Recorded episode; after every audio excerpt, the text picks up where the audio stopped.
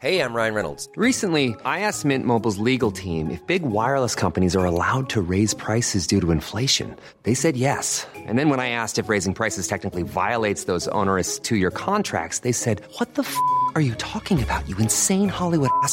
So to recap, we're cutting the price of Mint Unlimited from $30 a month to just $15 a month. Give it a try at mintmobile.com slash switch. $45 upfront for three months plus taxes and fees. Promo rate for new customers for limited time. Unlimited more than 40 gigabytes per month. Slows. Full terms at mintmobile.com. Salvador Allende gobernó Chile entre el año 70 y el año 73. Y en ese periodo destrozó la economía chilena y arruinó a millones de sus conciudadanos. Veámoslo.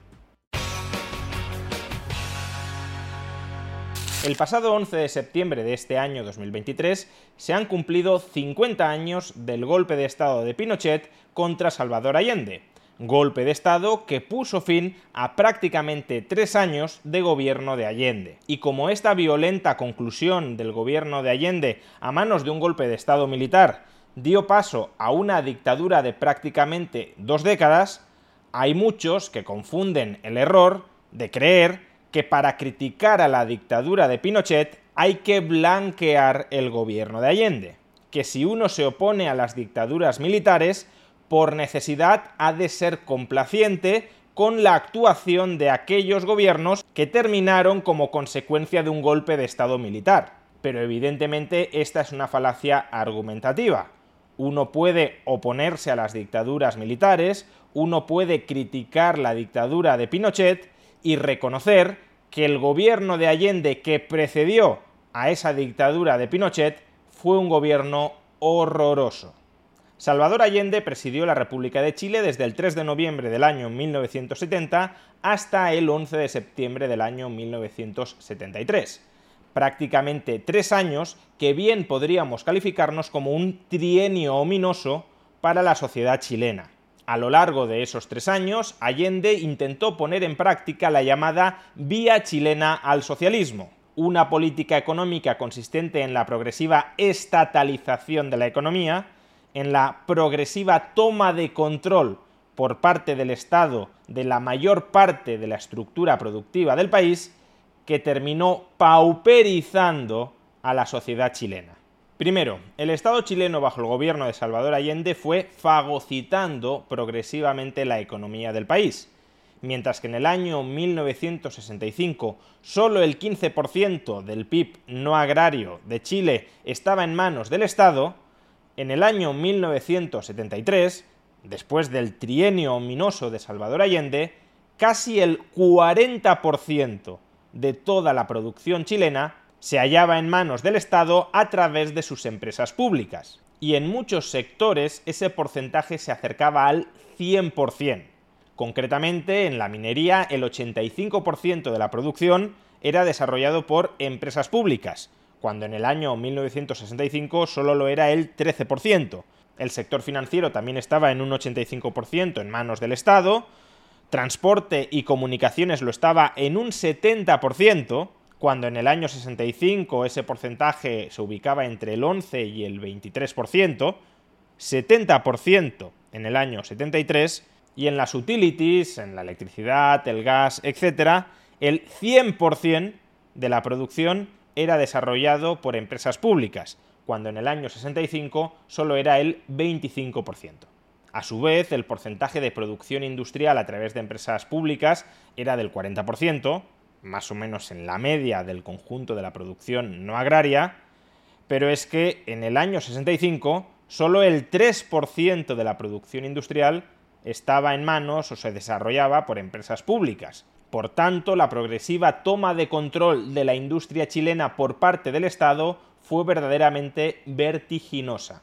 Como he mencionado, las cifras anteriores se refieren a producción nacional no agraria, lo cual no significa que Salvador Allende no buscará nacionalizar el sector agrario. De hecho, bajo su gobierno, los latifundios de más de 80 hectáreas desaparecieron. Todos ellos fueron nacionalizados. Y en el año 73, el Estado chileno ya era propietario del 40% de la tierra agraria de todo Chile. Por tanto, y en resumen, en el año 1973, el gobierno chileno de Salvador Allende había conseguido nacionalizar el 40% de toda la tierra agraria de Chile y el 40% de toda la producción nacional de carácter no agrario. Es decir, que básicamente el 40% de toda la economía chilena ya era controlada y planificada centralizadamente por el gobierno chileno. Y esto no era el punto final. No es que el gobierno de Allende no quisiera seguir nacionalizando y seguir incrementando el control del Estado sobre la economía chilena. Es que, como ya sabemos, el 11 de septiembre de 1973 hubo un golpe de Estado que puso fin al gobierno de Allende. Pero por supuesto, en caso de que ese gobierno de Allende hubiese tenido continuidad democrática, ese gobierno de Allende habría seguido nacionalizando la economía y colocándola bajo el control y al servicio del Estado. El resultado directo de esta política de nacionalización, de estatalización de la economía chilena fue calamitoso. En algunos sectores, como el sector agrario, en apenas tres años 1971, 1972 y 1973, la producción se hundió en un 20%. De hecho, la producción chilena de trigo en el año 1973 era un 43% inferior a la producción de trigo en el año 1970. En el año 1970, Chile produjo 1,3 millones de toneladas de trigo, en el año 73 apenas 747.000 toneladas de trigo. Y mientras la producción de Chile se estancaba o se desmoronaba, especialmente años 72 y 73, ¿qué hacía el gobierno chileno de Salvador Allende? Pues disparar el gasto público para clientelizar a la sociedad. En el año 1970, el gasto público del Estado chileno representaba el 41% del PIB. Apenas dos años después, apenas dos años de gobierno de Salvador Allende después, el peso de ese gasto público sobre el PIB ya ascendía al 56%. Es decir, que en el año 1972 el gasto público copaba más de la mitad de la economía chilena y se había incrementado en 15 puntos del PIB, insisto, en solo dos años.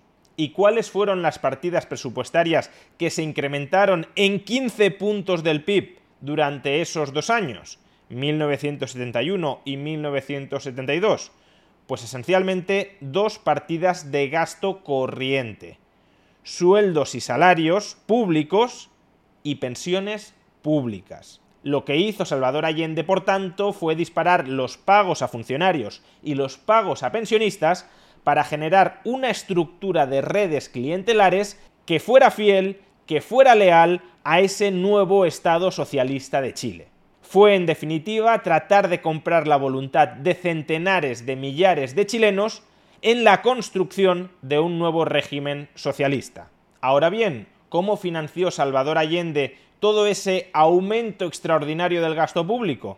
¿Acaso subió masivamente los impuestos para sufragar un incremento del gasto público de 15 puntos del PIB? Pues no. Todo ese brutal incremento del gasto público, que además, no lo olvidemos, se producía en un momento en el que la economía chilena se estaba parando, se estaba empezando a desmoronar como consecuencia de la política de nacionalizaciones, de estatalizaciones del gobierno de Salvador Allende, todo ese brutal incremento del gasto público fue a parar al déficit. En el año 1971, el déficit público del Estado chileno fue del 15% del PIB. Un año después, 72, fue del 25% del PIB.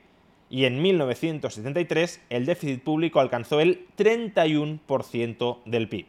Se trata de unos déficits públicos absolutamente inmanejables para una economía del tamaño y de la credibilidad de la economía de Chile en la época.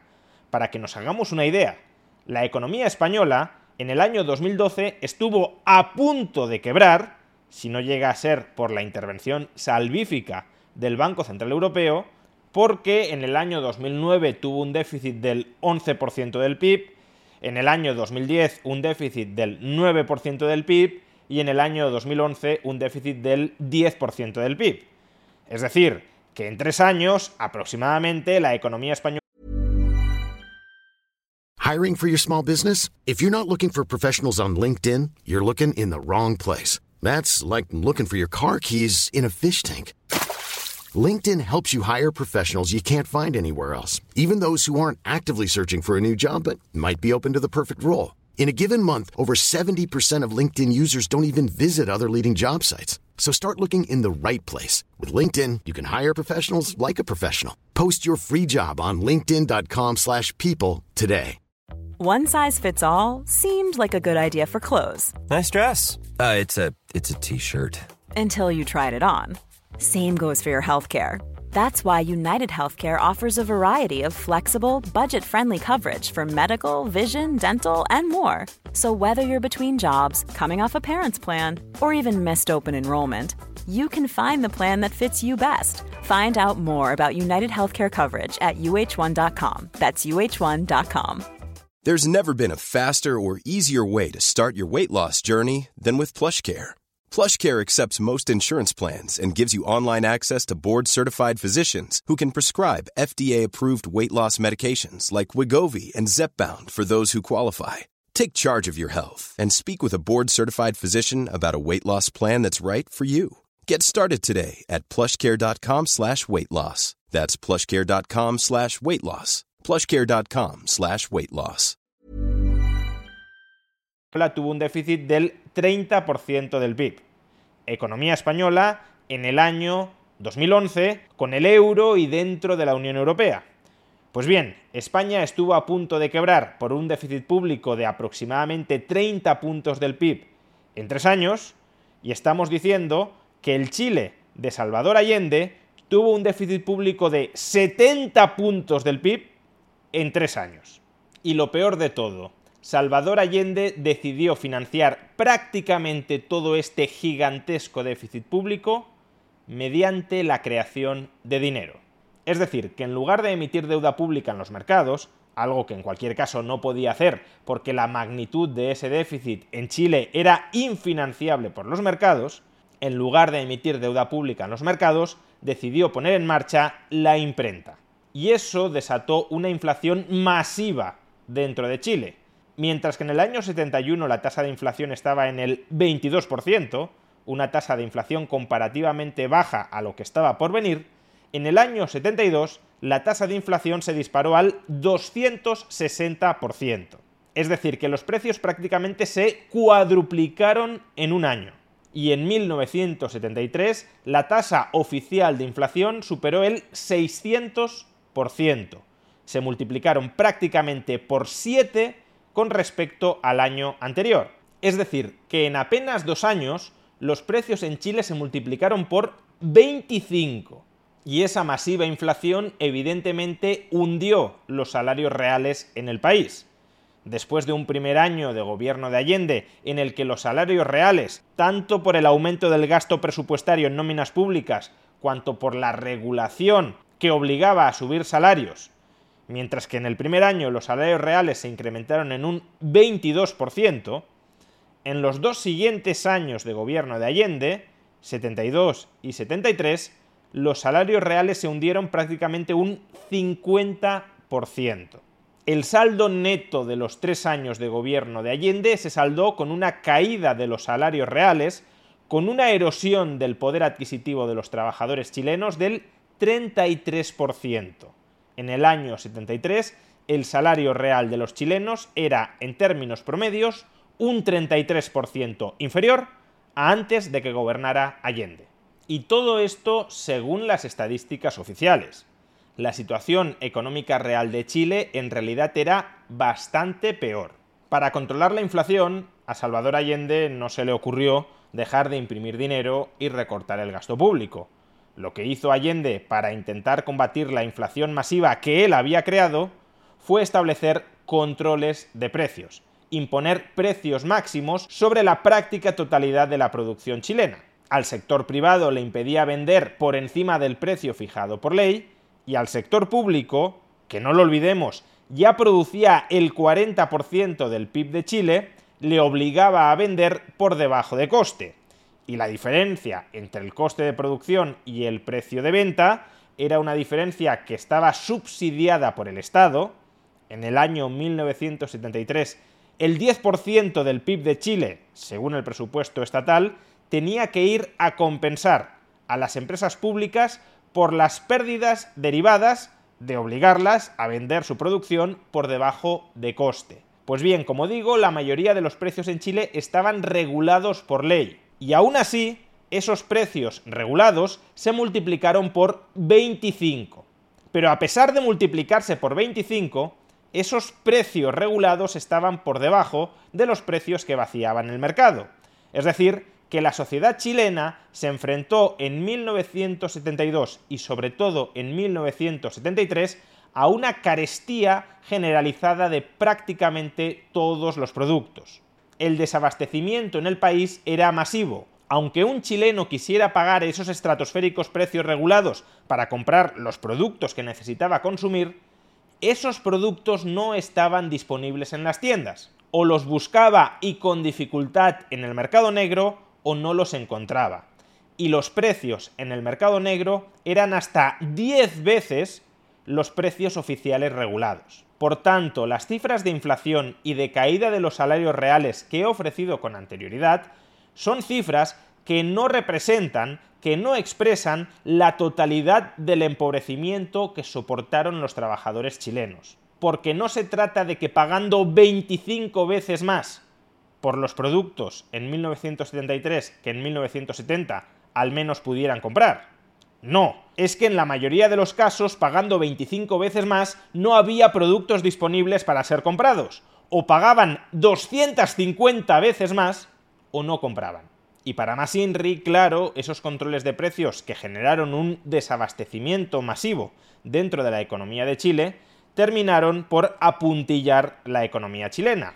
Si las industrias de Chile necesitaban importar algún input industrial para seguir produciendo, como era ilegal vender en Chile esos inputs industriales por encima de un determinado precio, los exportadores extranjeros simplemente dejaron de vender en Chile. Y por tanto muchas industrias se quedaron sin los inputs que necesitaban para seguir produciendo como consecuencia de la política allendista de fijación de precios como pésimo remedio para contrarrestar la inflación que él mismo había generado gastando muchísimo más de lo que ingresaba y monetizando ese déficit a través de la imprenta pública. En definitiva, y por buscar un paralelismo con acontecimientos más recientes, la política económica que aplicó Salvador Allende durante sus tres años de desgobierno en Chile fue muy parecida a la política económica que con posterioridad aplicarían en Venezuela tanto Hugo Chávez como Nicolás Maduro. Una política económica consistente en nacionalizaciones y expropiaciones masivas dentro de la economía, consistente en un incremento brutal del gasto público financiado con déficit y a su vez financiado con la impresión de moneda, y el establecimiento de controles generalizados de precios como forma no de erradicar la inflación, sino de ocultar la inflación generando desabastecimientos y hundiendo la economía. Este modelo económico bolivariano allendista tardó 15 años en desmoronarse en Venezuela porque Chávez tuvo la buena suerte tuvo la buena fortuna de convivir con 15 años de petróleo caro, lo que le permitió financiar muchos de los desmanes de su política económica. Salvador Allende no tuvo la misma suerte. El principal recurso natural de Chile, el cobre, se hundió de precio internacionalmente en el año 72, de manera que Salvador Allende no tuvo siquiera la oportunidad de tapar, de compensar el despropósito que era su política económica con las entradas de divisas por la exportación de cobre. Y así, de la misma manera que la vía bolivariana al socialismo devastó la economía venezolana, la vía chilena al socialismo de Salvador Allende arruinó la economía chilena en apenas tres años. Y de la misma manera que si en el futuro hubiera un golpe de Estado en Venezuela, a nadie con dos dedos de frente a nadie con dos dedos de honestidad intelectual. Se le ocurriría por un momento blanquear los resultados de la horrorosa política económica bolivariana, a nadie se le ocurriría decir que Maduro fue un gobernante excepcional que elevó los estándares de vida de los venezolanos, De la misma manera que por criticar un posible golpe de Estado en Venezuela a nadie se le ocurriría blanquear el resultado del gobierno de Chávez y de Maduro en Venezuela, para criticar a la dictadura de Pinochet a nadie mínimamente honesto se le debería ocurrir blanquear el horripilante resultado de la política económica de Salvador Allende durante los años 1971, 1972 y 1973. Fue un trienio ominoso durante el cual Allende, su vía chilena al socialismo, empobreció masivamente a los chilenos.